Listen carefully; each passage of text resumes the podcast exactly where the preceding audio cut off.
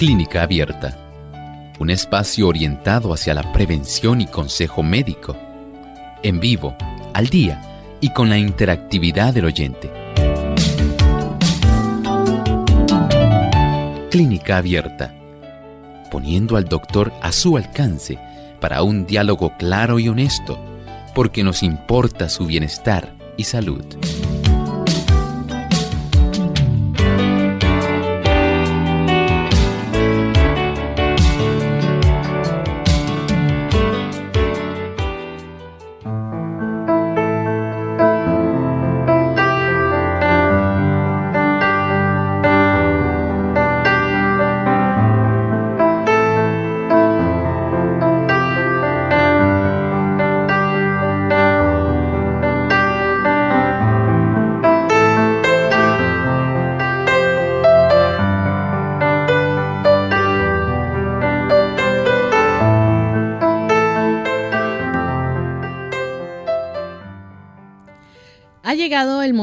Para usted hacer su consulta en nuestro programa de clínica abierta. Así que les invitamos en el día de hoy a comunicarse a nuestro programa y que puedan participar haciendo sus preguntas.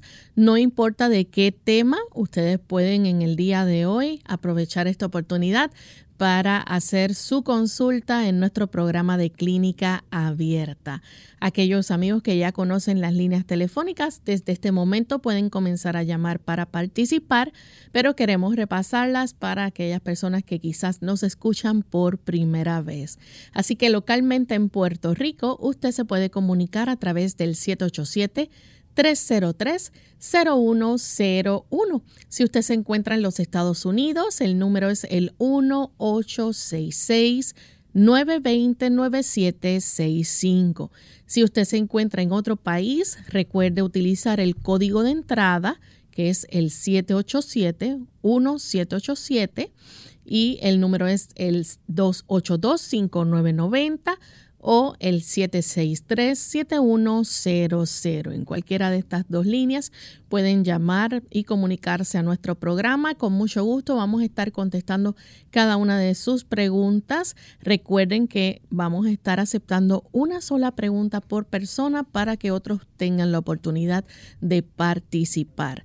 De igual forma, aquellos amigos que nos sintonizan a través de las otras plataformas en Facebook Live nos consiguen por Radio Sol 98.3 FM y aquellos amigos que quieran entrar al chat de nuestra página web nos pueden buscar en www.radiosol.org y a través del chat en vivo durante esta hora pueden hacer su pregunta.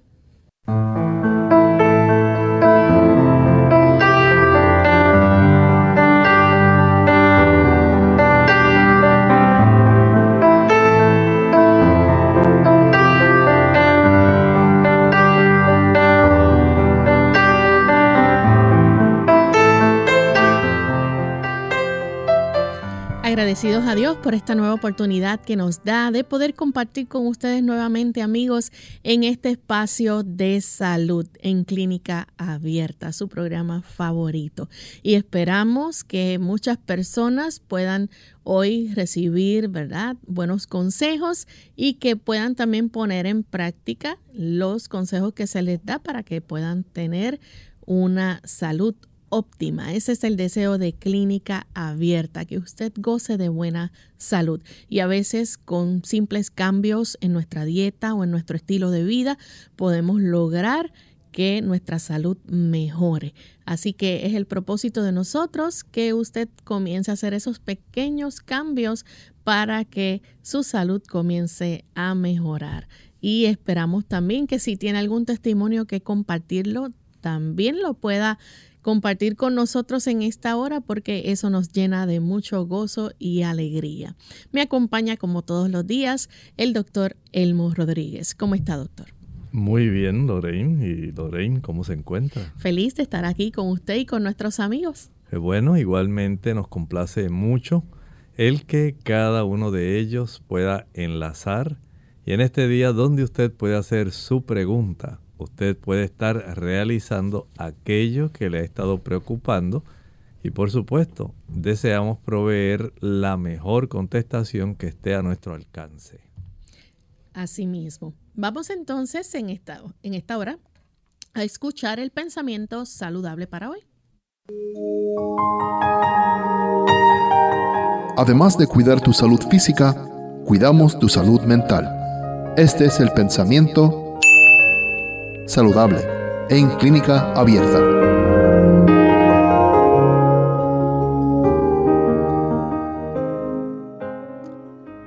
Su felicidad para esta vida y para la venidera depende de que fije su atención en estampas alegres.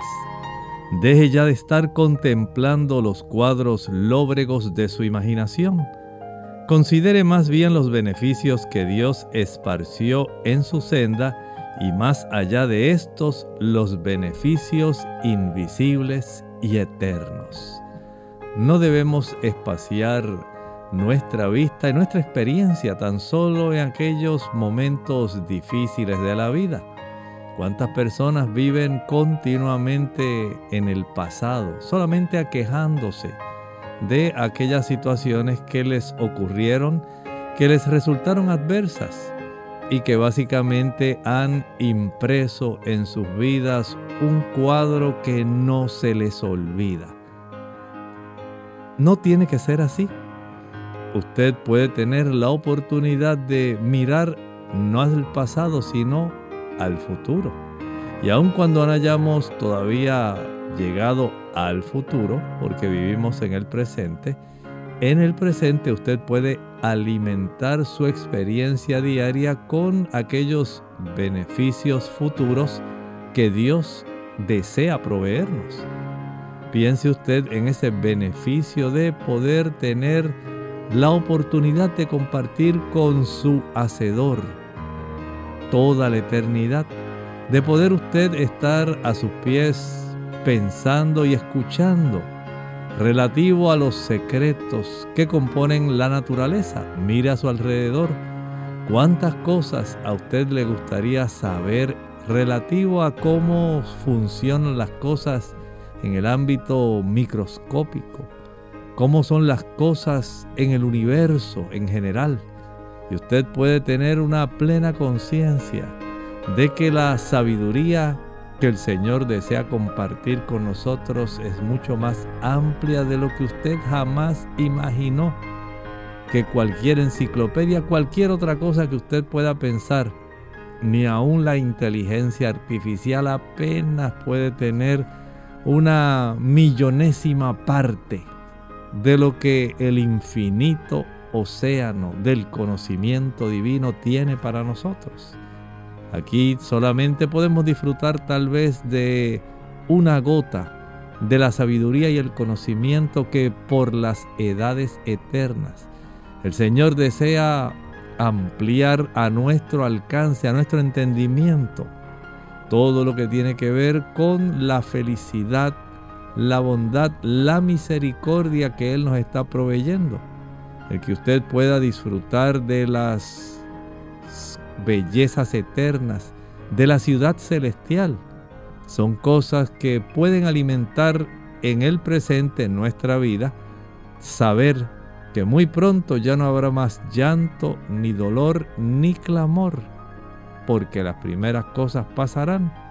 Alimente su vida con la esperanza de lo que está por venir, porque usted en este momento no tiene siquiera idea de lo hermoso y lo grandioso que le aguarda. Así que no se complazca en el pasado, proyectese al futuro.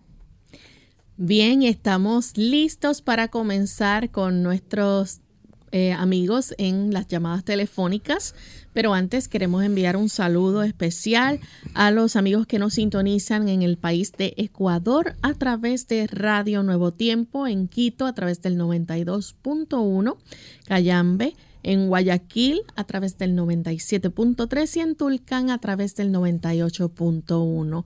De igual forma enviamos saludos a todos aquellos amigos televidentes que nos ven a través de Salvación TV, canal local 8.3 y a los amigos que también nos sintonizan y nos ven a través del Facebook Live de Lumbrera TV. Sean bienvenidos también.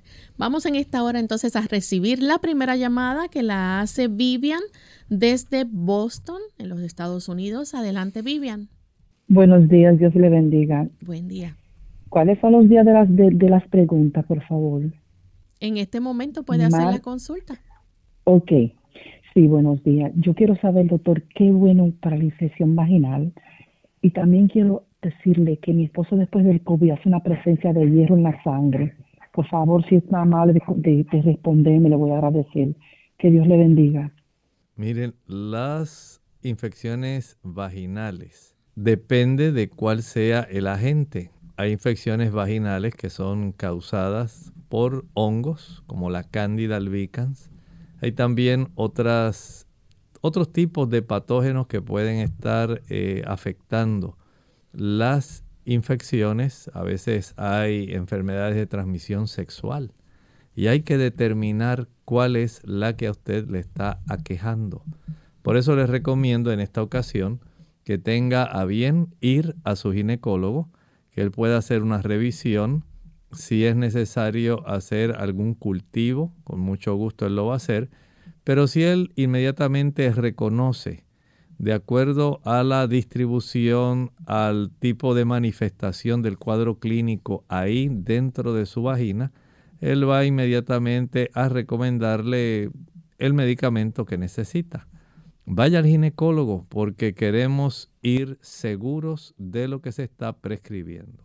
Bien, tenemos entonces un anónimo que se comunica desde Caguas, Puerto Rico. Adelante, anónimo. Hola, buenos días, Dios les bendiga. Eh, pues estoy llamando porque me gustaría saber en qué consiste la prueba de la tuberculina, qué es ese líquido que le ponen a uno ahí debajo de la piel y si representa algún peligro para la salud, ya sea a corto, mediano o largo plazo. Gracias. En realidad es una reacción local entre un antígeno y los anticuerpos, ese antígeno que usted se le administra subcutáneamente. Solamente se queda ahí localizado y se pretende ver cuál es la reacción de los anticuerpos a este tipo de antígeno que se le está suministrando. En realidad lo que se busca es determinar si la reacción es muy violenta y el halo, la circunferencia va a crecer más de cierta cantidad de centímetros, entonces se diagnostica como positivo.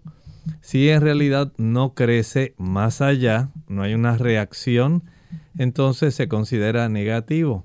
No hay ningún tipo de complicación solamente por haber sido expuesta, pero si le preocupa, también puede practicarse una radiografía de pecho que usualmente la unidad de salud pública puede adoptarla como un equivalente a esa prueba de tuberculina. Tenemos entonces a María de la República Dominicana se nos fue la llamada, así que vamos en este momento entonces a hacer nuestra primera pausa y al regreso continuaremos contestando más consultas.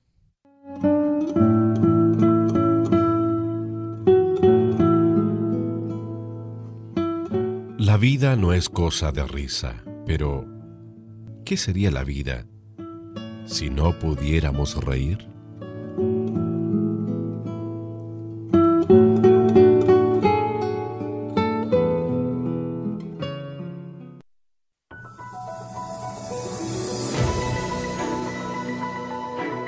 La niacina es parte del conjunto de vitaminas B, conocida como la B3.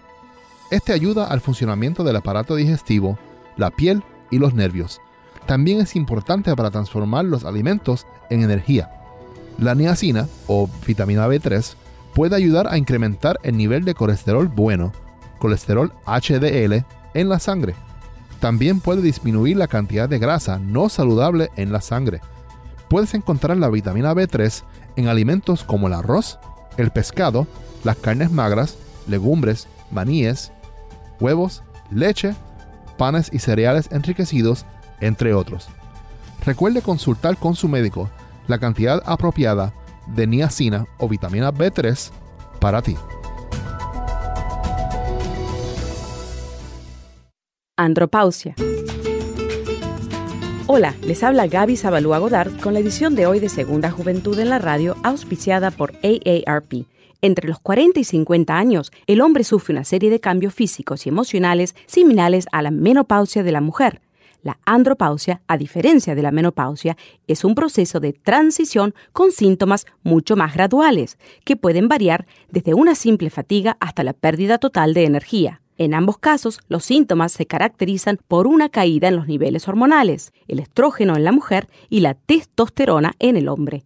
La testosterona es una hormona que tiene un efecto único en todo el cuerpo del varón, por lo que estudios demuestran que esta caída representa un riesgo para otros problemas de salud, como cardiopatías o fragilidad en los huesos. A pesar de que la andropausia se describe en la literatura médica desde la década de los 40 hasta la fecha, debido a razones culturales y falta de información, a los hombres les cuesta admitir que existe un proceso de cambio de la juventud y la etapa madura. La andropausia va mucho más allá de cambios en el cuerpo. La mayoría de las veces suele acompañarse por cambios de actitud y estados de ánimo, disminución de impulso sexual y de agilidad física. Aunque existen signos inconfundibles comunes en la mayoría de los hombres, no todos experimentan los mismos cambios, ni en la misma medida. El patrocinio de AARP hace posible nuestro programa. Para más información, visite aarpsegundajuventud.org.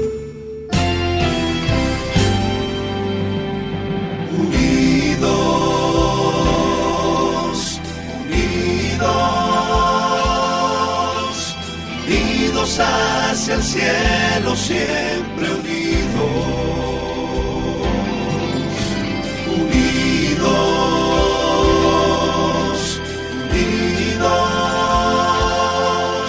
en la testificación de la verdad.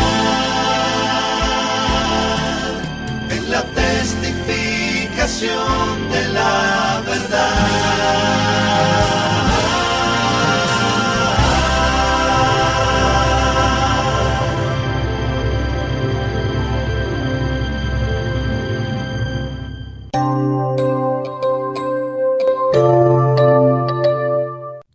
Ya estamos de vuelta en Clínica Abierta, amigos, y continuamos contestando sus consultas. En esta ocasión tenemos a Nelly. Ella se comunica desde Aguadilla, Puerto Rico. Adelante, Nelly.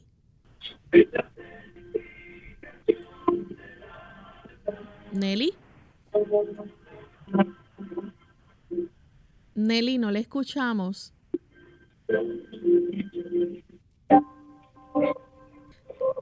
Estamos teniendo un poco de dificultad con la llamada de Nelly. Si puede tratar de comunicarse nuevamente para ver si mejora un poco el audio y entonces podemos escuchar su pregunta. Tenemos entonces a Héctor de San Juan, Puerto Rico. Adelante, Héctor. Héctor, bueno, Vamos entonces con la siguiente consulta. La hace Zulma desde Argentina. Tiene epicondilitis desde hace unos meses y el doctor le indicó kinesiología y antiinflamatorios y quiere algún consejo si puede evitar el antiinflamatorio. Ella tiene 58 años. Ese tipo de inflamación puede reducirse rápidamente si usted aplica una compresa que esté empapada en aceite castor.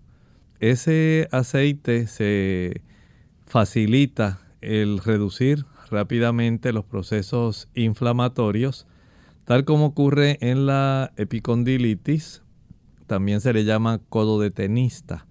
Y la aplicación, digamos, sobre la zona de la piel externa cercana al codo, eh, de una gasa que usted puede añadirle encima a la gasa una cucharada de aceite castor mm, tibia, lo más tibiecita que pueda tolerar sin que se queme. Entonces con un tipo de plástico como el que se usa para sellar envases donde se contenga alimento que usted guarde en el refrigerador, en la nevera ese tipo de papel elástico transparente que sirve para sellar, usted lo puede ahora aplicar sobre esa gasa que está empapada en ese aceite castor o aceite de ricino, así también se le conoce. En algunos países le llaman ricino. Este tipo de aceite contiene unas propiedades antiinflamatorias muy grandes. Envolver ese papel elástico plástico transparente sobre esa área que está fijando a su vez esa gasa con este aceite ayuda para que pueda penetrar y dure más tiempo.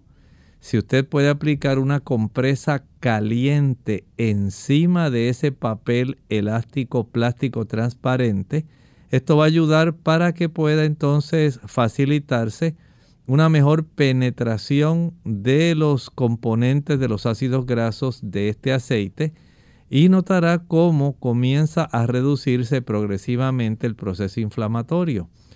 Lo puede practicar durante unas dos horas esta aplicación y la puede hacer una o dos veces al día.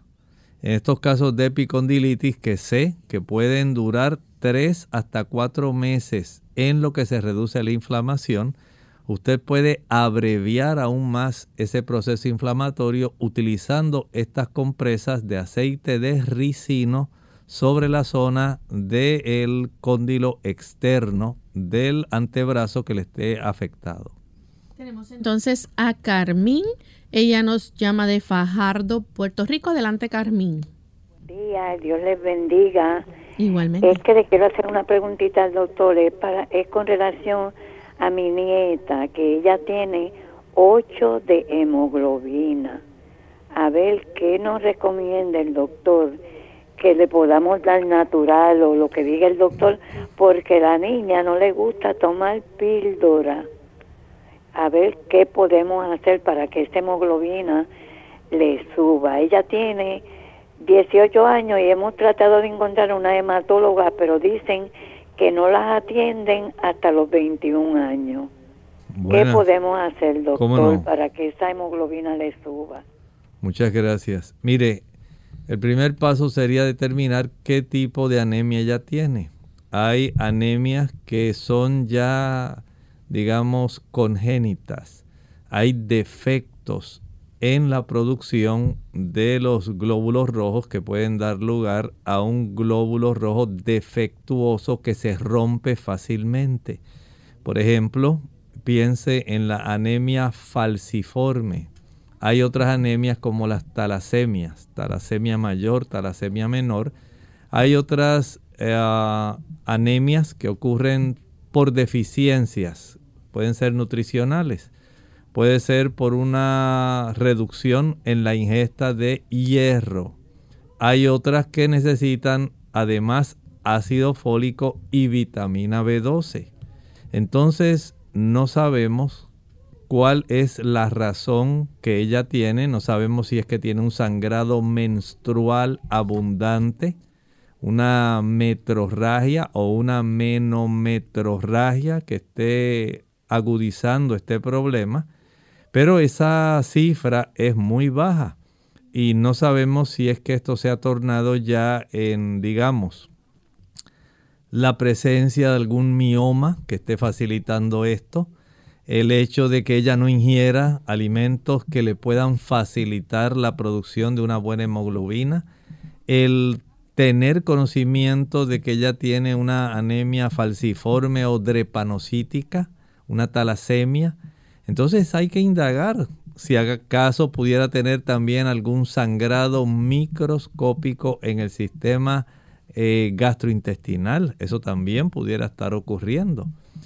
Si hubiera tal vez algún tipo de deficiencia, digamos, en cuanto al transporte del hierro, la absorción del hierro, y esa es otra cosa adicional hay algunos eh, fármacos y hay algunos productos que pueden interferir con la absorción del hierro. En algunos casos, por ejemplo, la ingesta de café interfiere con la absorción del hierro.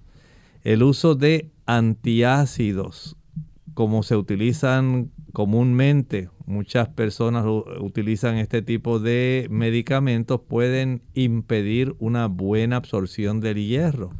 El no disponer de el factor intrínseco en el estómago puede impedir que eh, se eleve la cantidad de vitamina B12 y se pueda beneficiar ella. La falta de ingesta de afolatos puede ser otra causa. Entonces, indagar cuál es la razón, digamos, si es que hay una pérdida, si es que hay una destrucción, si es que hay una carencia. Esto hay que indagarlo. En términos generales, algunas personas se pueden beneficiar. Asumamos, vamos solamente a hacer un tipo de teoría. Vamos a asumir que ella, por consecuencia de tener una menstruación abundante, tiene este problema, ya que ella está en una etapa, ¿verdad?, donde puede ocurrir más frecuentemente este problema. Vamos a pensar que ella necesita ingerir una mayor cantidad de espinacas para que aumente la cantidad de hierro que ingiere vamos a pensar que ella necesita consumir una mayor cantidad de remolacha porque le da mayor cantidad de hierro. Vamos a pensar que ella va a ingerir una mayor cantidad de lentejas, que además del hierro le van a brindar ácido fólico o folatos, que va a consumir una mayor cantidad de habichuelas blancas o frijoles blancos que son bien altos en hierro entonces vea que hay a su disponibilidad factores si fuera por una carencia nutricional, si fuera porque hay una pérdida abundante por menstruación, pero hay que corregir esa menstruación mientras ella continúe tratando de elevar la hemoglobina, pero siga perdiendo sangre o no ingiera lo suficiente para ella mantener una buena cantidad de producción, hay que indagarlo. Hay que saber si hay algún trastorno a nivel de la médula en sí. En cuanto a los blastos, a los eritroblastos, donde se contiene la hemoglobina, ve que hay que hacer un proceso detectivesco de indagación y aun cuando ella todavía no llega a los 21 años para ir al hematólogo, ella puede ir a un médico internista. Eso es factible. A veces hasta los 18 años algunos pediatras todavía siguen aceptando algunos de sus pacientes y eso no es imposible. O sea que tiene a su alcance otros médicos porque 8 gramos es bajo y casi está siendo candidata para que le hagan algún proceso de transfusión sanguínea. Esto no es saludable para ella. Así que sin pensarlo mucho, vaya a algún médico internista, el más cercano que tenga, y procure indagar qué está ocurriendo con ella. Tenemos entonces otra consulta. Esta vez es Manuel de la República Dominicana. Le interesa saber por qué todas las especies marinas que se utilizan como alimentos tienen sabores y olores similares. ¿Sabe que la mayor parte de las especies, eh, perdón, especies de animales tienen un alimento común. Es el plancton marino. Y el plancton marino, vamos a decir que es como decir los vegetales en la tierra.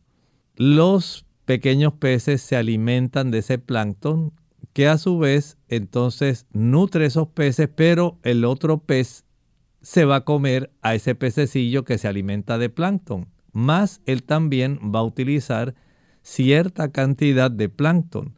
A su vez, ese es consumido por otro pez más grande que va concentrando básicamente toda la cantidad de vitaminas, minerales y sustancias que están contenidas en el plancton, que es el alimento básico de cualquier eh, elemento marino, ya sean generalmente peces, pero el resto de los animales, aunque sean langostas, camarones, ellos se alimentan de los desechos de estos animales que por supuesto comieron plancton. Y esa entiendo que es la razón principal por la cual básicamente todos ellos tienen un sabor similar. Tenemos entonces otra consulta. Esta la hace en esta ocasión Nuni Rosado. Tiene un nieto, un nieto de tres meses, no quiere coger el seno y no quieren darle fórmula. ¿Qué se le puede dar que sea natural? Nos escribe desde la República Dominicana. Entiendo que hay que repensar las cosas porque el asunto de la leche materna, ahí tiene todo el mejor alimento disponible, pero después de ella la leche maternizada, que son las fórmulas, son las que tienen una composición más similar. No puedo decirle que tomar una leche de almendra, una leche de coco, una leche de soya puedan ser equivalentes porque en realidad no tienen una composición similar a la leche materna. No es que el niño se vaya a desnutrir por consumir. ¿Qué edad tiene el niño? Dice tres, meses, Tres meses en realidad está muy pequeño, ¿verdad? Para eh, que haya rechazado la leche materna, pero en realidad si puede tratar de conseguir alguna leche maternizada de soya, vienen actualmente y esto pudiera ser mejor para él. Tenemos otra consulta y es de Ángela Acevedo. Ella quiere ver si le puede ayudar, dice que le da eh, mucho mal de orines y un poco de dolor en su parte pélvica. Dice que ha llegado a orinar con un poquito de sangre. Eh, ¿Qué lo provocará y por qué le da tanto? Ella tiene 34 años.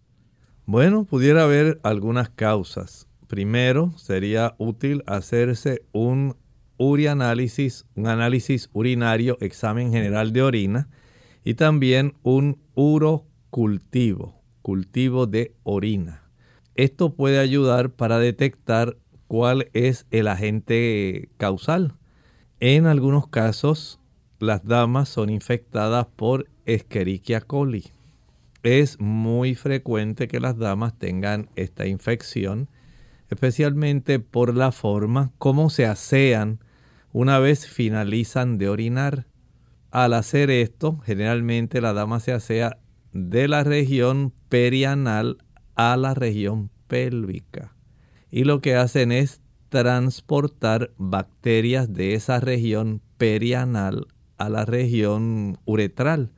Esto va a infectarlas. Usted misma se puede estar facilitando esto.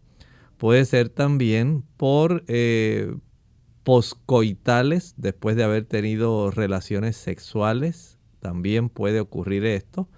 Puede ocurrir también por el tipo de ropa interior que usted está utilizando. Si usted utiliza ropa interior de tela sintética, de tela elástica, es muy probable que el sudor, la humedad y el calor faciliten que los pliegues de los órganos genitales por la cercanía con la zona perianal faciliten el que en el proceso eh, se pueda desarrollar más fácilmente de forma ascendente una infección en la región uretral. Es frecuente que esto también pueda ocurrir. Las damas que usan ropa bien ceñida es más fácil desarrollar este tipo de problemas. Por lo tanto, les es recomendable utilizar ropa interior de algodón, de tal manera que se puede evitar esta situación. Pero hay que identificar cuál es el tipo de agente que más está causando. Si fuera Escherichia coli, por ejemplo, con el tipo de acidificación de la orina que ocurre, por ejemplo, al utilizar los arándanos rojos, el cranberry, con limón, puede ser suficiente. Pero si esto no le funciona, tiene que indagar con el médico cuál es el agente infeccioso para poder tratarlo directamente. Vamos en este momento entonces a otra, otra pausa y cuando regresemos vamos a seguir entonces con más consultas. El aceptar a Cristo como nuestro Salvador nos trae el perdón. Aceptarlo como nuestro Señor nos lleva a la obediencia. Cuando el pecador verdaderamente acepta a Cristo como Señor de su vida, cuando percibe el gozo de la salvación por la fe, entonces es tan solo natural que acepte cualquier otra cosa que Cristo enseña, cualquier cosa que Él nos pida, la obedeceremos con alegría. Un mensaje de esta tu emisora amiga. Nada fomenta más la salud del cuerpo y del alma que un espíritu de agradecimiento y alabanza. El sabio nos dice, Todos los días del afligido son difíciles, pero para el de corazón contento es un banquete sin fin. Proverbios 15:15.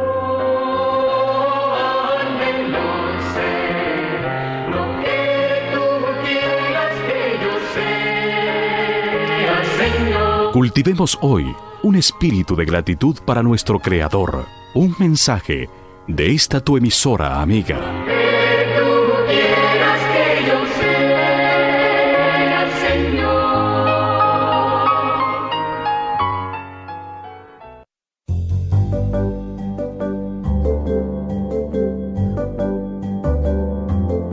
Prevención es salud.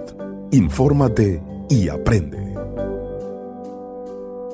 Un científico de los Estados Unidos descubre que comer champiñón ayuda a controlar el peso. El científico de la Universidad Johns Hopkins de Baltimore en los Estados Unidos, Lawrence Cheskin, ha descubierto que la ingesta de champiñón ayuda de una manera muy importante a controlar el peso de las personas. Glenn Carwell aludió a esta investigación en su conferencia Champiñón, un hongo especial, dentro de la segunda jornada sobre propiedades saludables del consumo de champiñón, que se celebra en el marco del noveno Salón Internacional de la Calidad Alimentaria, que reúne en La Rioja a más de 500 empresas alimentarias y cerca de un millar de profesionales. El dietista y miembro de la Academia Australiana de Nutrición y Salud Glenn Cardwell presentó los resultados preliminares de esta investigación, que se publicará por primera vez el próximo mes y cuyo avance se publica en la revista Mushroom Council Nutrition Research Update de la Asociación de Cultivadores de Champiñón de Estados Unidos. El científico, quien es autor de varias publicaciones y también miembro de la Fundación AEQ, explicó que la densidad calórica del champiñón es mucho menor que la de otros alimentos como la carne. Sin embargo, a esta evidencia, el estudio revela que el efecto saciante del consumo de champiñón se prolonga incluso transcurrido hasta tres días después de su ingesta respecto, por ejemplo, al de la carne. Los primeros datos se recogieron el pasado mes y la investigación se hizo con una decena de adultos no ancianos a quienes durante cuatro días se suministró carne y champiñón. Transcurridos unos días se apreció que el consumo calórico de los que consumieron champiñón fue menor del esperado para la cantidad ingerida y además su efecto saciante perduraba en las personas. Cardwell eludió desvelar la investigación porque aún no ha sido presentada, pero recalcó que sus resultados preliminares son muy prometedores en la ayuda al control de peso, ya que el estudio ampliará la ingesta de champiñón y setas durante tres meses para certificar sus resultados. Sin embargo, por primera vez, recalcó que se ha conseguido detectar que el champiñón sacia y reduce el apetito, más allá aún de su diferencia en densidad calórica respecto a otros alimentos. En su conferencia también se refirió a otros estudios que asocian las propiedades saludables del champiñón en la inhibición del crecimiento del tumor del cáncer de mama y próstata. También destacó el incremento paulatino del consumo del champiñón en el mundo. Así que si quieres una ayudita para controlar el peso, recuerda consumir champiñón. Clínica Abierta.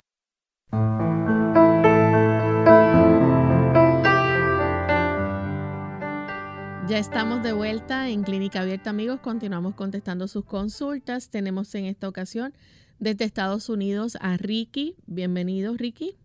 Sí, buenos días, bendiciones.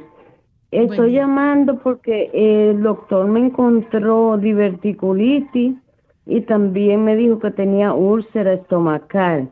Quiero saber algo natural, aunque él me dio eh, eh, pantoprazol y también me dio sucrafaltate. Esos dos medicamentos y quiero saber algo de la dieta también. Ese tipo de medicamentos se los dio para el proceso de la gastritis. Está tratando de ayudarle en ese aspecto y entiendo que usted puede verificar cómo está su ingesta de algunos productos que pueden ser adversos para usted. En la persona que tiene la gastritis, por ejemplo, el utilizar café empeora las cosas. El tomar chocolate o comer chocolate empeora las cosas. El utilizar frituras, ahí tiene otro motivo por el cual la gastritis va a permanecer más tiempo, aunque esté usando el sucralfate y el omeprazole. También puede desarrollar gastritis si utiliza el chile, el pique, el ají picante, la canela, los clavos, nuez moscada, pimienta, mostaza, eh, cubitos de sabor a pollo, cubitos de sabor a res, el vinagre, aunque sea de manzana, va a estar eh, erosionando e inflamando la mucosa gástrica. De tal forma que no podemos facilitar una recuperación de la inflamación de esa mucosa gástrica mientras usted siga consumiendo los productos que precisamente van a producir inflamación. Y eso no es lo que deseamos. Lo que queremos es deshacernos de ese tipo de inflamación. Igualmente le ocurre a la persona que toma alcohol, la persona que fuma. Son causas de irritación gástrica entonces, dejar de usar ese tipo de productos, dejar esos alimentos y utilizar alimentos que ayuden a recuperar la mucosa gástrica, desinflamarla. Por ejemplo, el consumo de papa, el consumo de calabaza. Eh, sería muy bueno para estas personas el consumo de zanahoria. Ayuda a reducir esa inflamación gástrica y usted puede ir recuperando el uso también del jugo de papa. Va a licuar en dos tazas de agua una papa cruda, completa, pelada. Una vez la licúe y cuele, va a tomar media taza, media hora antes del desayuno, media taza de esa agua de papa, media hora antes del almuerzo media taza de agua de papa media hora antes de la cena y media taza de agua de papa al acostarse. Con esa sola papa y dos tazas de agua le alcanza para esas cuatro tomas diarias. Esto lo va a estar practicando durante unas siete semanas. Claro, dejando de consumir todos los productos que mencioné. Y mientras esté a su alcance, evite los productos azucarados jugos, maltas, refrescos, bombones, helados, paletas, bizcochos, galletas, flanes, chocolates. Evite comer entre comidas, no hay meriendas. No importa que sean productos buenos, frutas o cosas saludables, no las utilice. Y esto va a ayudar para que en ese lapso de tiempo usted pueda tener una mejoría que sea real. Porque de no hacerlo así, puede entonces esa inflamación facilitar el desarrollo de la bacteria Helicobacter pylori, puede facilitar el desarrollo no solo de una gastritis crónica, sino también un proceso donde se facilite el desarrollo de una úlcera crónica, un cáncer que se pueda desarrollar gástrico. Y son cosas que se pueden evitar si ahora a tiempo hacemos ese tipo de ajuste. Bien, nuestra siguiente consulta la hace Jacinta desde la República Dominicana. Adelante, Jacinta. Buenos días, señorita. Buen día. Bendiciones para los dos. Gracias. Eh, lo siguiente mío es que tengo un hijo de 57, 58 años ya y fuma demasiado. Él fuma demasiado, entonces ya él tiene una tos tan fuerte, tan fuerte, que le duele el pecho. Yo me he cansado de decirle, ya ha perdido mucho peso, está delgado completamente. Eh, no quiere, yo digo, vamos al médico, él no quiere porque no puede dejar de trabajar para coger para el médico. Yo le digo a él que si se muere el médico, el trabajo se queda, que vamos al médico, él no quiere saber de médico, pero él fuma mucho, él bebe mucho y tose que no hay cosa en la vida que tosa más que él y le duele el pecho, le duele la espalda, yo le tengo ya, yo, ya, yo, estoy completamente agostada por el sufrimiento de que no quiere ir al doctor. ¿Qué me aconsejaría que le diera para tomar, señorita o doctor? Gracias, Dios le bendiga. Muchas gracias. Mire, comprendo la situación difícil, pero entiendo que amerita, aunque sea una radiografía de pecho. Es muy importante el detectar, por ejemplo, si ya él tiene una bronquitis crónica, si ha desarrollado enfisema, si ya aparece algún tipo de mancha o señal en esa radiografía que pudiera dar una pista de que se está desarrollando alguna situación preocupante, con una radiografía de pecho antero, posterior y lateral, se puede ayudar en este momento. Pero él necesita ir al médico, necesita que el médico le vea, escuche los campos pulmonares y ordene esta radiografía.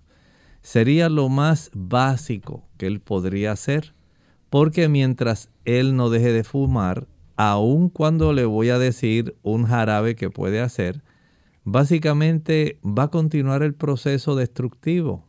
Recuerde que el fumar lo que hace es generar cerca de 7000 venenos diferentes.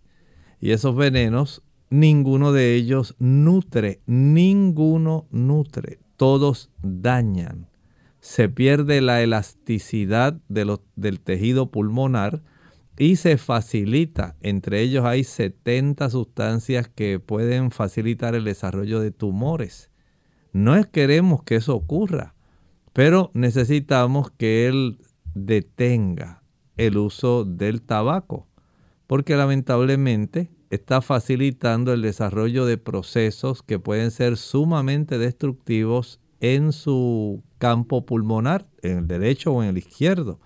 Preparar, por ejemplo, una, un jarabe que contenga una taza de pulpa de sábila, una taza de jugo de limón puro, una cebolla morada, grande, finamente picada, dos o tres dientes de ajo, el poder añadir algunas ramas de berro, un rábano, algunos, eh, algunas gotas, tres, cuatro gotas de aceite de eucalipto, licuar y colar. Eso ayuda para que pueda facilitar la expectoración.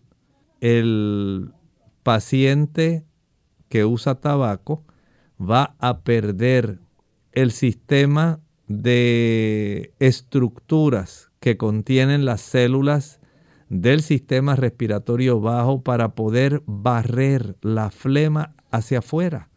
Por eso es que la tos se le hace tan penosa, tan difícil, porque ese tipo de cilios que contienen las células que están en los bronquiolos, bronquios y bronquiolos para sacarlos hacia la zona de la tráquea y sacar eventualmente mediante esa compresión fuerte que es la tos, sacar ese tipo de secreciones hacia el exterior, se facilitaría si él tuviera bien esos cilios. Pero lamentablemente, estas sustancias químicas dañan ese mecanismo. Es como si usted en un centro comercial grande, lujoso, no tuviera disponibles las escaleras eléctricas. Las escaleras eléctricas facilitan el transporte. Algo parecido hacen los cilios. Facilitan un transporte desde las regiones más profundas hacia la región de la carina en el área de la tráquea y para que pueda ser tosida y expulsada eventualmente. Ese esfuerzo penoso que realiza constantemente es el cuerpo tratando de usar ese sistema, pero como no tiene la escalera eléctrica, los cilios que faciliten el transporte hacia las partes más externas, se torna crónica. Y si además de eso pierde la elasticidad del tejido pulmonar, entonces todavía se agrava. Por lo tanto, ore y pídale al Señor que toque el corazón de su hijo y estoy segura que con una radiografía puede saberse ahora a tiempo cómo se le puede ayudar de una manera más precisa. Tenemos entonces a Isabel de la República Dominicana. Ella nos escribe a través del chat y pregunta qué puedo hacer para tratar la estenosis del canal C5 a C7 grado 2. Habría que saber qué ha causado esa estenosis. A veces hay desarrollo de alguna masa tumoral en ocasiones puede ser un desplazamiento de un disco. ese desplazamiento puede facilitar este tipo de estrechez del conducto y puede ocasionar problemas de bastante dolor o de la funcionalidad de los nervios que se están comprimiendo. Y en, dependiendo de cuán extenso sea la compresión, pudiera ser necesaria la cirugía para descomprimir este tipo de situación. Tenemos a Luz desde Nicaragua, dice cuáles son las causas de epistaxis y cómo tratarla. Eh, dice, me pasa cuando hay mucho frío o estoy expuesta al polvo. El sangrado nasal o epistaxis es frecuente por varios motivos. Los cambios de temperatura es una causa. He visto personas que cuando hace mucho calor se facilita el desarrollo de esta situación. Pero hay personas como usted que le ocurre más bien con el frío. En otros casos puede ocurrir en personas que tienen elevada la presión arterial. En algunos casos también cuando hay deficiencia en la ingesta de vitamina C y bioflavonoides. Son sustancias que ayudan para mantener la integridad de las pequeñas arteriolas que al ejercer esa presión eh, que se realiza cuando la persona tose, ese tipo de maniobra se llama una valsalva o se hace un gran esfuerzo. Puede aumentar tanto la fuerza que se impone sobre las arterias que las pequeñas arteriolas se pueden romper. Hay otras personas que tienen un plexo arterial en esa zona. Todos lo tenemos, pero estas personas, por alguna razón, es más fácil que se erosione y que pueda facilitar esa ruptura que da lugar al sangrado.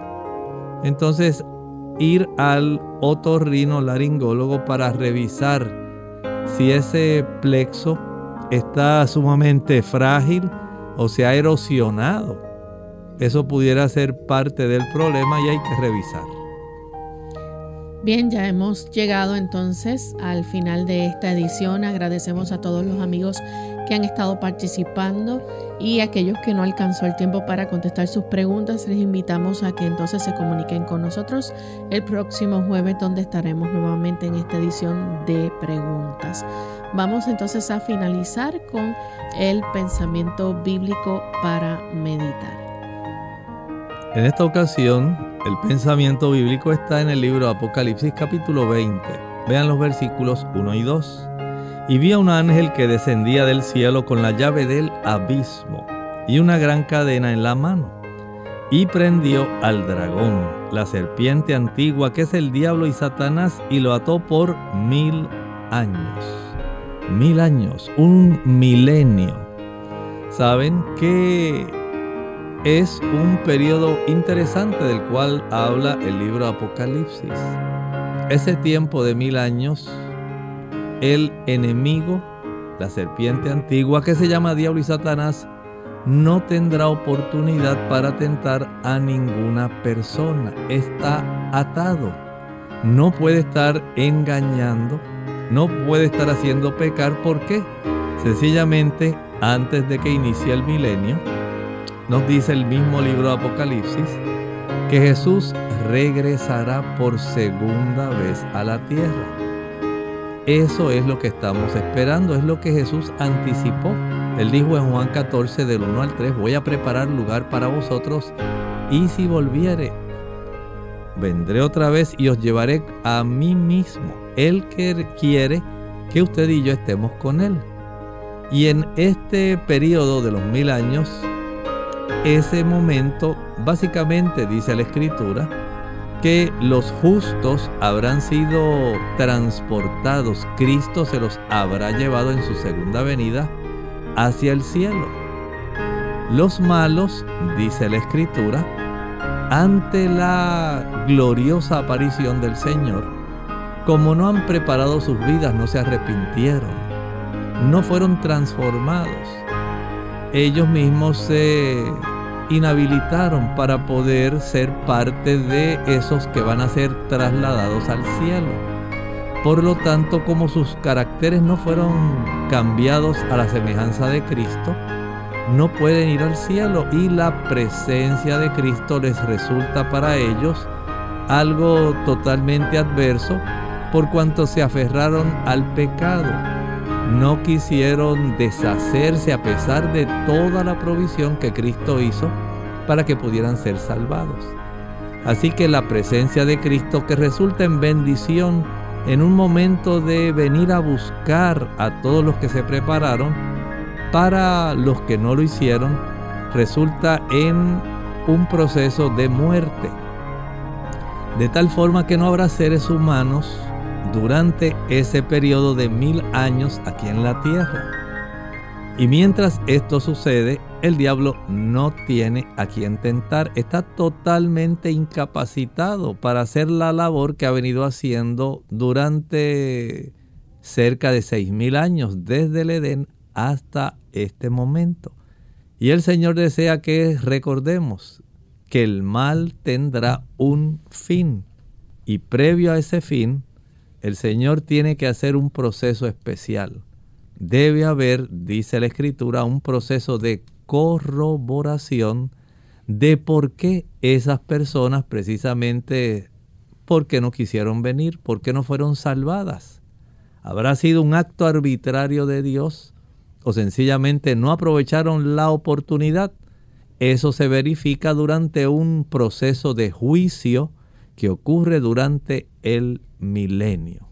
Qué sabroso, qué hermoso saber que usted y yo podemos estar en el cielo con Cristo durante ese lapso y Satanás se queda solo aquí en la tierra sin poder tentar más a ningún ser humano. Bien amigos, ya hemos llegado al final de esta edición y queremos invitarles a que mañana nuevamente nos acompañen a la misma hora y por la misma frecuencia. Vamos a tocar el tema de abuso de esteroides, así que les esperamos. ¿Compartieron con ustedes? El doctor Elmo Rodríguez Sosa y Lorraine Vázquez. Hasta la próxima.